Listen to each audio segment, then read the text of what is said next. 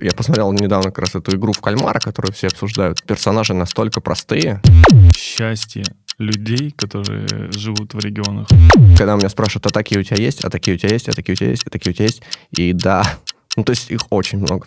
Ребят, вы уже не те, что были раньше. Вас нужно выкинуть, но как?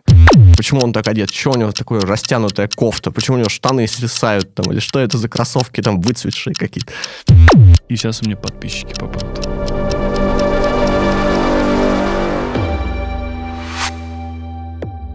Всем привет! Меня зовут Ваня, это подкаст «Не о дизайне», где мы говорим с дизайнерами не о дизайне, но и о дизайне говорим тоже. Если вы еще не подписаны, подпишитесь, потому что у меня для вас много интересного. Сегодня в гостях Денис Ломов, сооснователь компании Red Color. Привет. Привет, Вань. Выпуск до тебя был с э, Мишей Пименовой. Мы немножко тоже о тебе поговорили. Наверное, для тебя не станет секретом, если я скажу, что очень многие владельцы студии знают, что вы на рынке, наверное, самая награждаемая компания в веб-индустрии. Ну, это не секрет, да. Это не секрет. Но почему-то все пытаются навязать или сказать, что вы не самая прибыльная и могли бы зарабатывать намного больше, если бы захотели. Насколько верно это утверждение? И насколько тебя с этим заеб... Ну, это забавное утверждение. Часто это слышу. И это реально забавно, потому что я вижу кучу компаний различных, которые начинали раньше меня, закрывались, начинали позже, закрывались там или расходились или еще что-то. Есть какие-то успешные примеры, есть сейчас тренд на то, что нужен какой-то быстрый boost, и все стараются быстро вырасти, все стараются, типа, помериться, кто сколько людей быстрее нанял, у кого быстрее там оборотка увеличилась. И это такая гонка, короткий спринт, после которого ты либо выгораешь, либо получаешь что-то и забываешь об этом, я не знаю. И мы, как компания, которая существует уже очень давно, мы не участвуем в этих вот спринтах. У нас есть определенная цель, у меня есть понимание, что мы хотим, к чему мы идем. И поэтому, когда так говорят, я просто улыбаюсь. Но, с одной стороны, мне это немножко дает возможность стать лучше. То есть я люблю критику. Мне не нравится, когда все просто говорят, какой ты молодец или какие вы крутые. Поэтому это все равно дает какие-то точки роста. Но в целом это не воспринимается как нечто оскорбительное или типа того. То есть для тебя это эмоционально не несет никакой нагрузки? Или все-таки ты переживаешь по этому поводу? Да нет, ну я не, могу сказать, что переживаю. Большая часть того, что я делаю, оно все равно идет на противопоставлении с кем-то.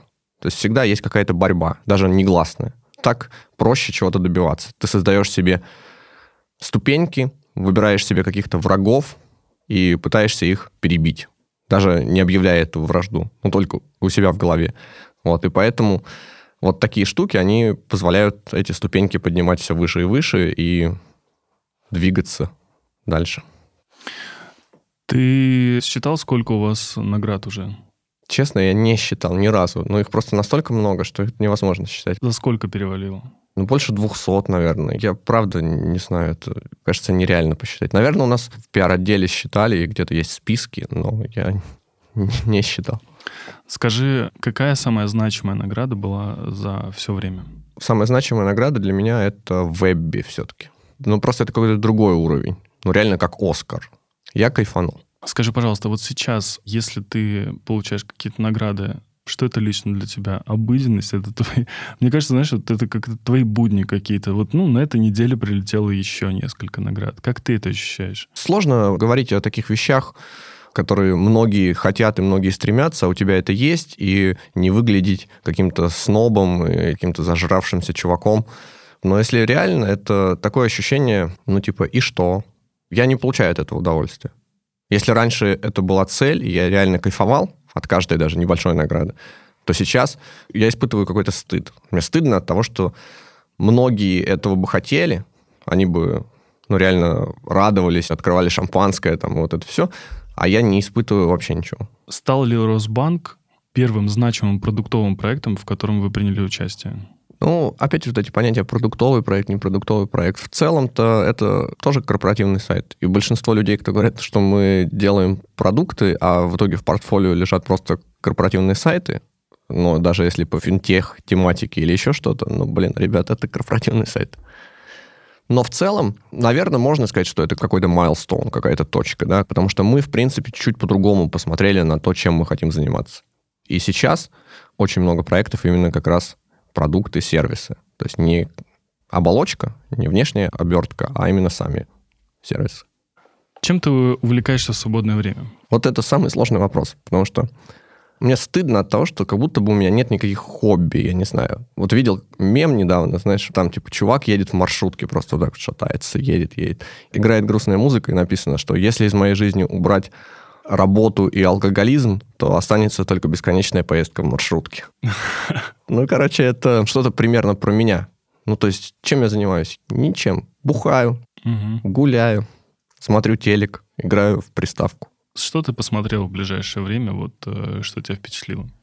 Ну, короче, я скажу, что меня не впечатлило. Вот Давай. я посмотрел недавно как раз эту игру в кальмара, которую все обсуждают. Мне не понравилось, что там то есть это драматический же сериал вроде бы планировался, но персонажи настолько простые, ну, типа, все делятся на хороших и плохих, нет вообще никакой драмы, ты не переживаешь ни за кого, тебе пофиг вообще просто, о, это хороший, это плохой. Ты смотришь, это просто как мультик там про супергероев. Ну, а из того, что мне нравится, мне нравится, конечно, «Миллиарды», сериал, где реально нет хороших и плохих, и есть вот классные чуваки, которые оба интересные, там, и все чего-то хотят, чего-то добиваются.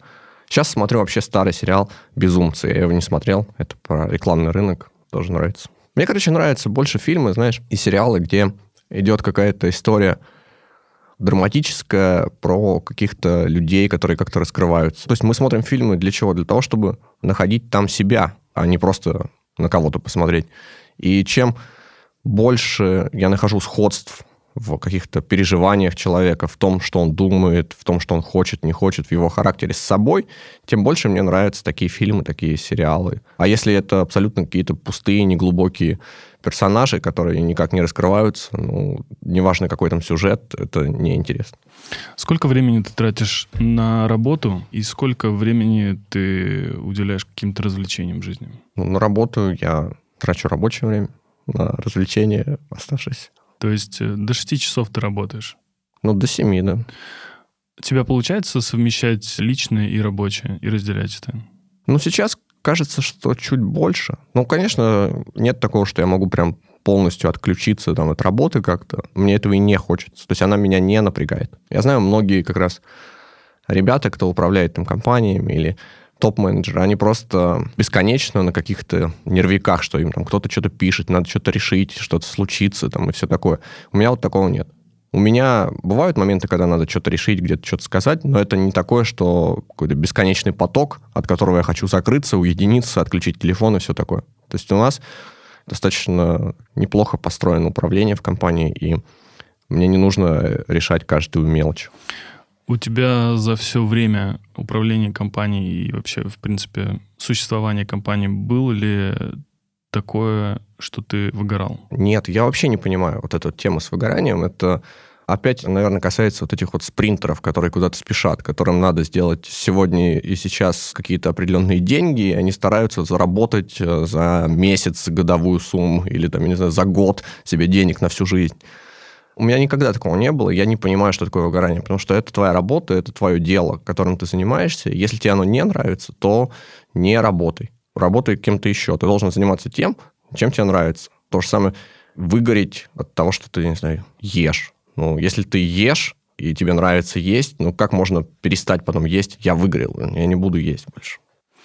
Сколько ты времени тратишь для того, чтобы дойти на работу или доехать? Ну, у нас там недалеко, в принципе. Я минут 10-15 трачу.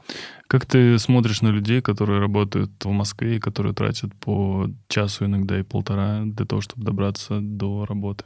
Ну, это не очень правильно, мне кажется. Ну, типа, можно работать из дома. Если бы я так работал, я бы, может, раз в неделю приезжал в офис пообщаться, сказать привет всем. Остальное время я бы не тратил на дорогу. Ну, тратить по полтора-два часа в день кажется не очень рациональным. Мне просто кажется, что один из огромных плюсов и счастья людей, которые живут в регионах, это то, что они не тратят огромное количество времени на поездки, на работу. Но мне, знаешь, иногда этого не хватает. Я не про Москву, где пробки, там, вот это вот давки и все такое. А если вот была бы дорога, знаешь, такая спокойная, ну, типа, сел. М4. Да, сел на машину, едешь. Я бы даже час ездил, потому что я очень люблю дорогу, я очень люблю кататься на машине один или с кем-то. Мне это доставляет удовольствие. И поэтому иногда приходится просто брать машину и там как-нибудь вечером кататься по городу просто, чтобы накататься. Я вот буквально вчера написал пост о том, что в данный момент мне нравится ездить на метро, потому что в метро я могу читать книги. Потому что я, во-первых, а, не замечаю время, которое пролетает, там час на метро, он мне пролетает вообще просто незаметно. Ну и, наверное, как мне кажется, с каждой книгой я открываю для себя что-то новое, и какое-то развитие у меня происходит. Хотя иногда, знаешь, я могу прочитать книгу и сказать, это была такая классная книга, мне такие, а о чем она? А я прочитал два месяца назад, и такой, ну там был парень, и он, эм, он что-то делал, и там было вот это. Бывает такое, что забываю все. А, крайняя книга, которую ты прочитал. Ну вот я прочитал книгу про эмоциональный интеллект называется так, эмоциональный интеллект. Я не помню, как автора зовут. Ну, ее все сейчас читают вроде. Ты любишь читать, и получается ли у тебя это делать? Я не люблю читать. И вот если ты говоришь про дорогу в метро, я, во-первых, не представляю, как можно читать, э, когда тебя трясет, потому что меня начинает укачивать сразу, кружится голова, тошнит, я не знаю, то есть это просто физически невозможно. У меня бывают периоды, что я просто читаю в захлеб, и они случаются редко. То есть я могу на протяжении полугода прочитать там дофига книг, и потом пять лет ничего не читать. Короче, я не люблю читать. Ты скучаешь по какому-то делу, которое ты делал раньше и не можешь делать сейчас? Единственная мысль, которая у меня сейчас приходит, это вот мысли из детства, из молодости, когда у тебя было куча желаний на все, много чего хотел сделать, но не было возможностей. А сейчас есть возможности, но ничего не охота. Ну, типа вот я мечтал в детстве остаться дома и смотреть весь день мультики Человека-паука, и у меня редко такое получалось. И я потом думал, ну вот я вырасту, блин, и буду смотреть мультики Человека-паука. И, блин, я их не хочу смотреть. Ну, даже если заставлять себя, то я не получаю от этого удовольствия. Вот это самый отстой, короче. Там в университете я хотел тусоваться, там, общаться, там, не знаю, с девочками гулять. Но я этого не делал, потому что у меня было все загружено учебой, у меня не было денег. А сейчас я этого уже не хочу, хотя у меня есть возможность. Ну, типа, я пытаюсь там, знаешь, где-нибудь потусоваться, еще что-то, но это тоже не доставляет никаких удовольствий. Я спрашиваю, ну, практически каждого владельца бизнеса о выгорании. И ни один еще владелец бизнеса или совладелец бизнеса мне не сказал, что у него есть такая проблема. Но при этом, при всем, у рядовых сотрудников, у них есть вот эта вот э, история с выгоранием. И я вот думаю, что тут может быть? либо это тип людей такой, которые не выгорают, либо это какая-то приобретенная история с тем, что если ты руководишь чем-то, то ты просто не имеешь права на это все, потому что ты ответственен за других людей. Но при этом, когда у тебя нет тех людей, за которых ты ответственен, ты думаешь только о себе, потому что есть только ты у тебя. Или я не прав? Отчасти ты прав, конечно, но мне кажется, что многие люди, которые выгорают, просто ставят себе какие-то цели. Все куда-то спешат, все должно решаться за короткие сроки. Как было раньше? Ты какой-то получил образование и пошел работать знаю, на завод или еще куда-то. И ты просто, это твой путь. Ты идешь работать. Ты не идешь работать туда, чтобы заработать что-то там за год, за два или еще что-то. Ты идешь работать. Просто это твоя жизнь. Надо работать. А сейчас все ставят себе цели. Я хочу через год стать там суперпрограммистом. Через два года я хочу запустить ракету в космос. Ой, у меня не получилось, а я так старался и не спал по ночам. Я выгораю. Условно так, что слишком сильные амбиции, которые не сопоставляются с действительностью. И это подпитывается еще и окружающими, что все вокруг говорят, что ты должен стать за полгода уже там сеньор-разработчиком там, или сеньор-дизайнером. Инстаграм показывает, как все красиво живут. Особенно это выгорание происходит же у текущих студентов, ну, более молодых людей. И они на все это смотрят со своей неокрепшей психикой еще и понимают, что они не вписываются в эту жизнь. Они пугаются, они боятся, что а почему я не стал успешным? Мне 23, а я еще не Илон Маск. Все. Со всех сторон это все навязывается, все это слышится, из всех щелей идет. Ну, сложно думать, что ты живешь хорошей жизнью, когда какой-то тиктокер снимает э, свои улыбки и зарабатывает в 500 раз больше, чем ты. А ты сидишь по ночам пишешь, там код рисуешь, макеты или еще что-то, это обесценивает твой труд. Вот из-за таких штук, что ты постоянно себя сравниваешь с кем-то, ты постоянно смотришь на успешный успех со всех сторон, который транслируется отовсюду. Вот из-за этого так и происходит. Я считаю, что неверно жить в такой парадигме успешного успеха, и нужно как можно меньше сравнивать себя с другими и стараться понять, что нужно именно тебе и что ты хочешь. Потому что жизнь, она твоя. И мерить ее относительно того, что там решили в ТикТоке или написали в статье Forbes или еще где-то, это, ну, на мой взгляд, странно. У меня, знаешь, какой вопрос? Знаешь, еще со времен, когда я приезжал к тебе, это было в 2019 году, в феврале, у тебя был какой-то стилевый свитер. Что это за свитер? А, ну, это свитер, который я купил как-то в Нью-Йорке. Guess, достаточно обычный. Ну, красивый, да, но не какой-то там супер fashion. Мне почему-то кажется, что ты начал подбирать одежду более тщательно и какую-то стилевую. Вот ты недавно фоткал свои кроссовки, выкладывал, которые к тебе пришли. Ты сегодня одет достаточно стильно. Расскажи, как ты работаешь над э, стилем своей одежды. Ну и, в принципе, может быть, вот ты лысый. Я тоже хотел побриться буквально недавно. Ну, во-первых, спасибо за комплимент. Да, я работаю, мне это интересно. В какой-то момент я понял, что я не хочу быть таким человеком, который одевается как попало, и ему пофигу на свой внешний вид. Я считаю, что то, как ты одеваешься, это то, что ты хочешь сказать этому миру. Это часть твоей коммуникации. С учетом того, что мы и так одиноки и ни с кем не привыкли общаться, кроме как в Инстаграме, там, я не знаю, да, лайкнуть или написать кому-то. Поэтому хоть как-то выразить себя, хоть как-то прокоммуницировать с окружающими, когда ты куда-то приходишь в какое-то общество, это позволяет, ну, одежда. Честно, а, мне стыдно от того, что если бы люди знали, сколько у меня кроссовок. То есть то, что я выкладываю, это сотая часть. Просто я маньяк. Ну, чтобы ты понимал, у меня есть одни кроссовки. Блин, ну это жесть. Одни кроссовки я купил. Easy, белые, 350-е. Я их носил сначала, они загрязнились, я их, короче, отдал в химчистку, помыл. И потом я увидел, что выходит новый дроп таких же кроссовок. Я заказал еще одни такие же себе. То есть у меня просто двое одинаковых кроссовок, одинакового цвета даже. Потому что они мне просто нравятся. Ну, чтобы ты понял, сколько остальных, это разных, это жесть. Ну, ты же наверняка знаешь, сколько. Сколько? Ну, я честно боюсь их считать, но их очень много. То есть, когда меня спрашивают, а такие у тебя есть, а такие у тебя есть, а такие у тебя есть, а такие у тебя есть, и да, ну, то есть их очень много. Что тебе больше всего нравится из марок? Разные. Ну, то есть если говорить про обувь, я кайфую, конечно, от Easy. То, что делает вот Кайни. Мне очень нравится. Мне нравятся их фоам-раннеры, мне нравятся 350 ну, практически все модели. Вот сейчас я тоже в Easy 700 это новый тоже, цвет No. Если говорить про базовый какой-то гардероб, то мне нравятся очень вещи из кос. Если хочется чего-то поинтересней, то мне нравятся там модные всякие Maharishi, ну, короче, у меня не, не какие-то супер fashion бренды. Вот Carhartt мне нравится. То есть вот у меня балахон сейчас Carhartt. Мне нравится, что они качественные такие тоже. Ну, типа такой немного military style. Оверсайз. Все. Да, оверсайз. А самые дорогие кроссовки сколько стоят? Наверное, тысяч шестьдесят, семьдесят.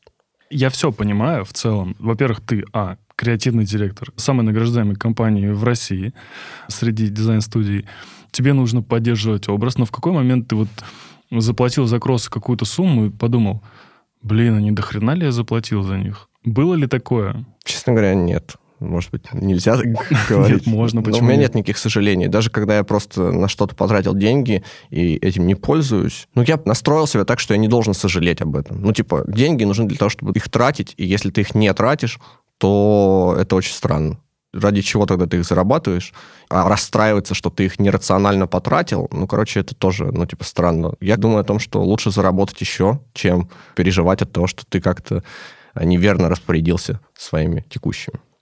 Планируешь ли ты еще дальше работать над своим образом и над своим стилем? И как думаешь, насколько это сильно влияет э, на окружающих? Вот как раз это уже часть жизни. То есть я не могу пропустить там какие-нибудь дропы каких-нибудь кроссовок, или я не могу не походить там по сайтам, посмотреть, какие там шмотки сейчас вышли. Ну, то есть мне интересно. То есть я просто смотрю, потом что-то нравится и периодически покупаю. То есть я покупаю себе вещи не как а, когда я учился в университете, и когда у меня не было денег, что типа, о, у меня джинсы стерлись, поэтому надо купить новые. А я покупаю их просто ну, для фана. Ну, типа, если мне что-то понравилось, то я покупаю. Могу не покупать полгода вообще ничего. Могу потом просто зайти что-то купить, если мне что-то понравится. Но это тоже зависит от настроения. Это не такое, что я работаю над своим образом. Как я покупаю, там, я не знаю, себе зубную пасту, так я и здесь. Просто я выбираю одежду, которая мне нравится и которая как-то отражает мою суть. Мне очень нравится, кстати, фирма Urban Outfitters, американская.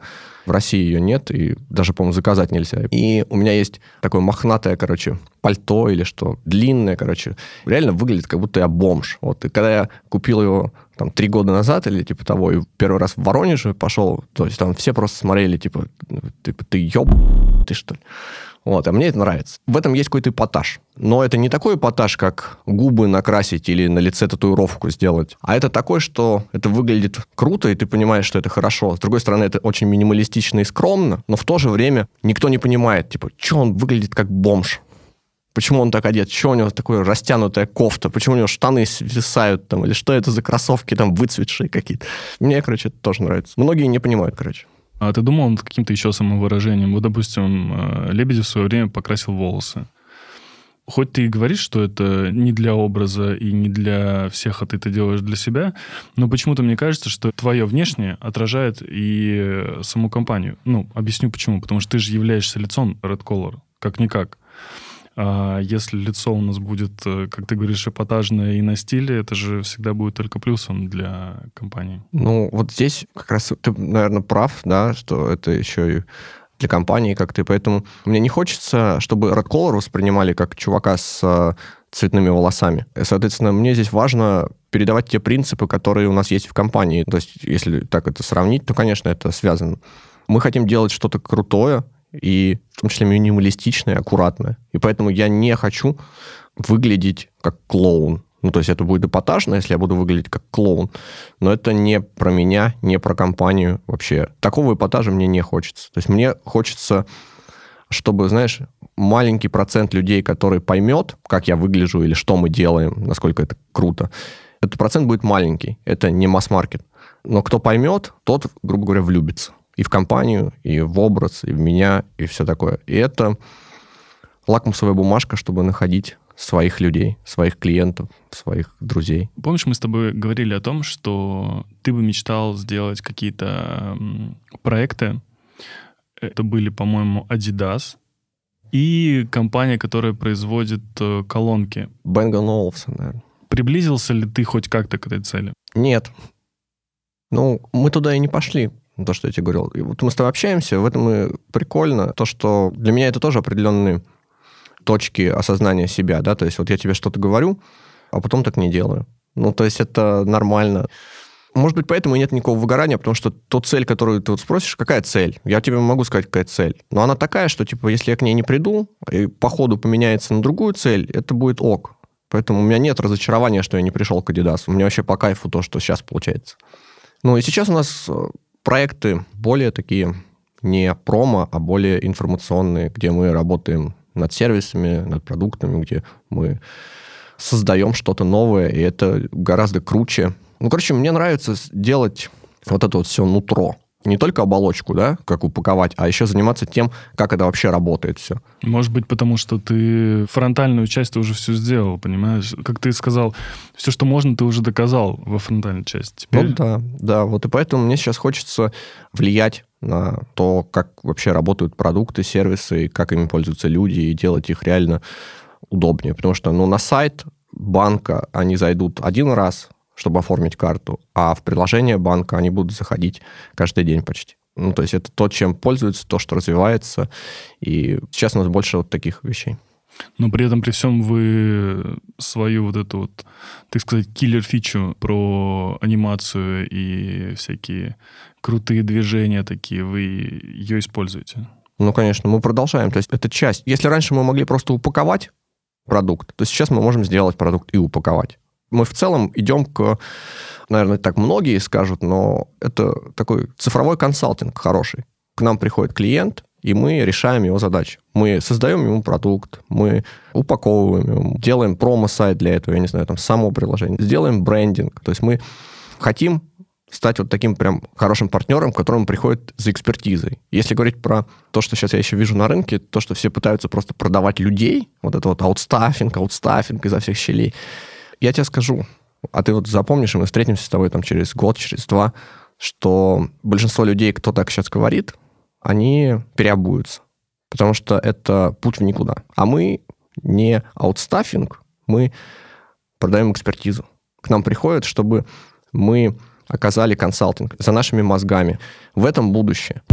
Три компании, для которых ты бы хотел сделать сайты прямо сейчас. Apple, Google и Easy. Для Kanye West бы сделал что у них все очень минималистично, и там практически ничего нет. И это очень крутая маркетинговая стратегия, мне очень нравится, как они делают. У них нет каких-то бомбезных промо-сайтов, где показывают летающие кроссовки со всех сторон и еще что-то. У них просто минималистичная страничка, где они просто делают дроп, выкладывают там фоточки, и их скупают за 10 минут все. И ты не можешь даже получить их. И это кайф. Поэтому я не знаю, что бы сделал, но что-нибудь мы могли бы придумать. Ладно, давай я попробую погрузиться в эту историю. Чуть-чуть.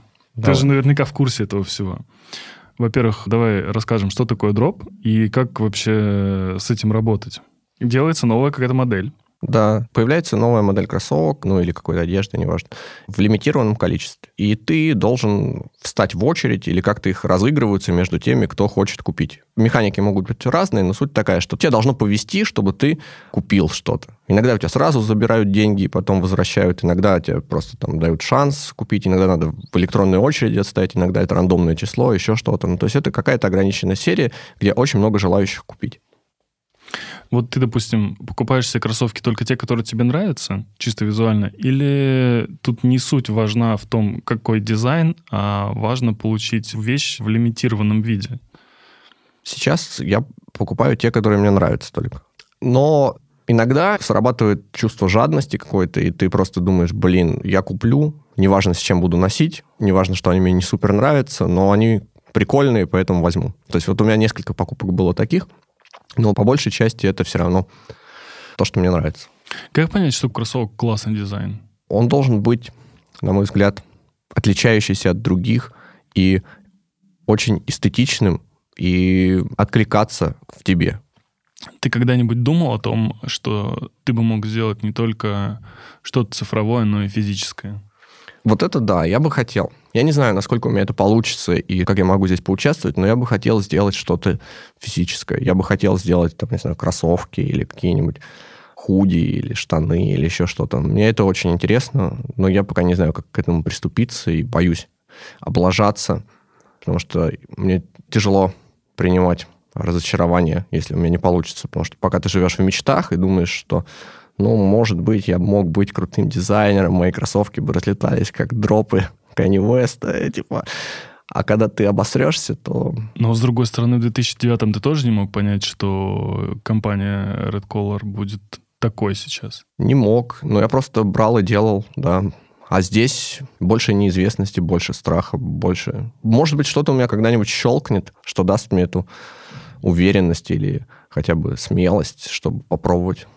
А мне почему-то кажется, что если бы ты начал бы делать одежду, то бы она получилась очень круто, потому что ты бы смог что-то из э, того, что ты делал, привнести в физическое. Какое-то такое вау взаимодействие, которое вы делаете с ребятами в сайтах и в мобильных приложениях, оно может перейти куда-то в жизнь, и мне кажется, это будет очень здорово. Короче, если ты сделаешь худак какой-нибудь классный, предзаказ я обязательно оформлю.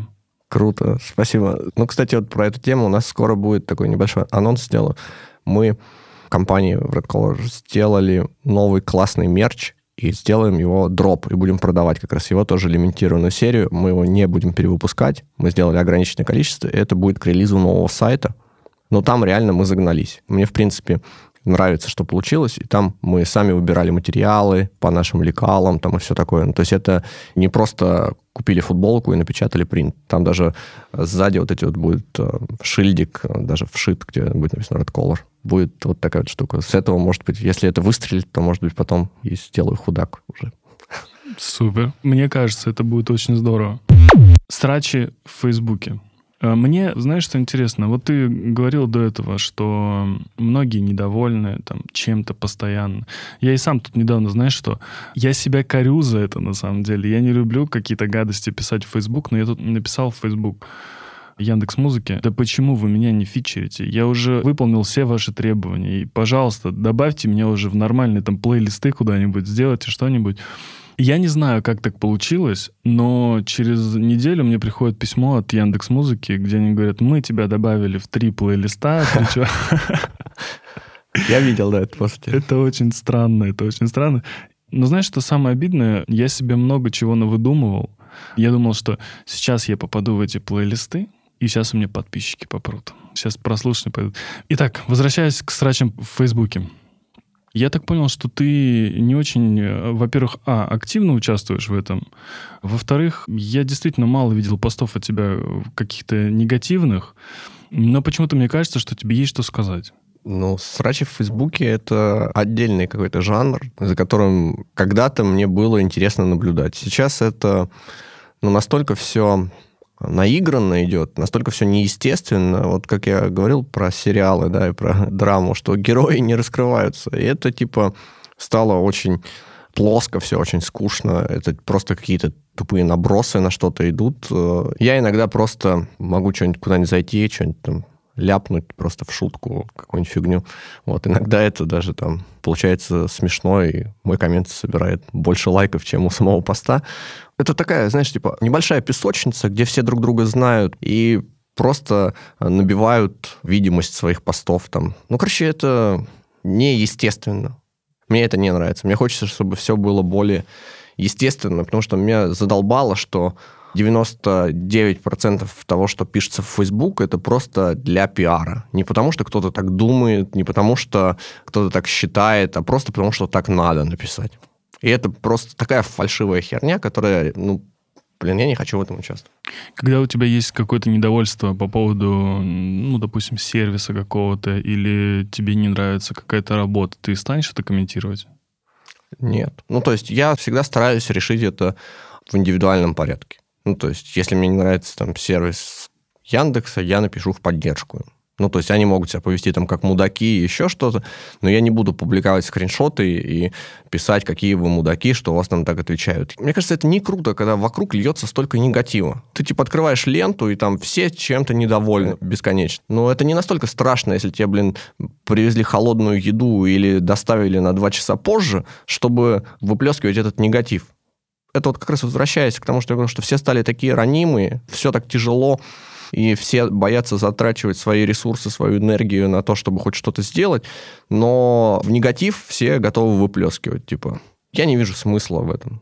Я не получу удовольствия, если кто-то меня поддержит и напишет, ой, какие они мрази, и мне задержали, там, и мне так плохо сделали. А потом придет СММ-служба там, и скажет, мы приносим вам извинения, и вот вам промокод. Ну, чего? У тебя был пост по поводу какого-то интернет-магазина, который вы сделали, и там э, люди начали разбирать какие-то ошибки, люди начали что-то писать тебе по поводу того, что у вас 404 нет, а у вас там это... Часто вот такое бывает, что, ну, может быть, из зависти какой-то люди пишут э, какой-то негатив. Ну, мне кажется, я сейчас меньше такого что-то выкладываю, поэтому меньше даю возможность про это писать, но не часто, не часто. И я, в принципе, на них не обижаюсь. Я понимаю, почему они пишут, и понимаю, зачем. И типа, ну, окей. Вы выплеснули там что-то, вылили, вам стало лучше. Хорошо, я готов это принять. Мне от этого неплохо. Я не расстроюсь сильно. И, но если им стало лучше, я рад, что я смог им помочь своим постом. Если бы там мне в комментариях писали люди, которых я там люблю, ценю, уважаю и так далее, или там считаю своими приятелями, и они бы писали гадости, наверное, это бы меня расстроило. Но когда пишут люди, которых я не супер сильно с ними знаком, да, то у меня нет никаких ожиданий. Стандартный вопрос. Задаю его почти всем. Сколько у тебя штук джинс? Я не считал, но много. 10-15. Сколько ты из них носишь? Шесть, семь. Достаточно много, больше половины. Есть гипотеза, которую я проверяю уже на протяжении всего сезона подкастов, о том, что люди, у которых большое количество джинс, но которые носят при этом при всем расставаться с людьми, ну, неважно, что это там, на работе отпускать, например, человека, или друга потерять, или еще что-то, и Почему говорю об этом? Потому что у меня у самого джинс достаточно много, но ношу я очень мало. При этом при всем мне нет желания их выкинуть. Хотя я понимаю, что давно пора бы уже. Я смотрю на них, ребят, вы уже не те, что были раньше, вас нужно выкинуть, но как? И поэтому я построил такую гипотезу, а почему бы и нет? Расскажи, какой ты человек? Подтверждается ли моя теория? Ну, твоя теория, наверное, подтверждается, но тут я скорее романтик и склонен к ностальгии, несмотря на то, что нашему больше 30% джинс. Просто недавно был момент, когда я все-таки часть каких-то вещей отвез в... Знаешь, есть такие, где ты встаешь там, и там нуждающимся людям эти вещи там продают, расстают, и что-то такое.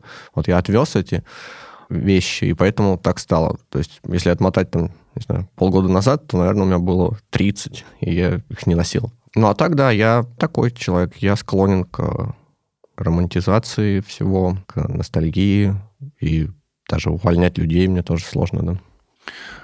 На работе был сотрудник, которого ты условно растил и думал, что вы вместе до конца, а он такой приходит и говорит, Денис, я поехал работать в банк Райфайзен, например. Было ли такое и твои эмоции в этот момент? Несколько раз, да, такие случаи были, где я реально переживал. Раза три, четыре, пять. Это всегда было достаточно тяжело, но я старался себя убедить в том, что но это жизнь, это работа, никто тебе ничего не обязан. Если он хочет работать как-то по-другому или еще что-то, и ты не можешь ничего здесь сделать, никак поменять это, значит, нужно это принять и жить дальше, двигаться дальше. Так и происходило. Но бывало, что я даже переживал, там, ночью не мог уснуть, ну, то есть настолько это было тяжело для меня. Но обычно получается, что даже если это произошло, то все равно все продолжает работать, и люди как-то справляются, я как-то справляюсь. Ну, короче, нет такой большой трагедии, как кажется изначально. Ну, то есть все можно решить, все можно преодолеть, и поэтому я так, в принципе, и в этом себя и старался убеждать всегда, и, в принципе, так и срабатывал. Если бы ты мог дать себе совет пять лет назад, что бы ты сказал? Я бы сказал, покупай биток. А на этом все. Спасибо большое. Подписывайтесь и оставляйте комментарии на Яндекс Музыке, Apple Podcast, Google Podcast и других стриминговых сервисах. Пока-пока.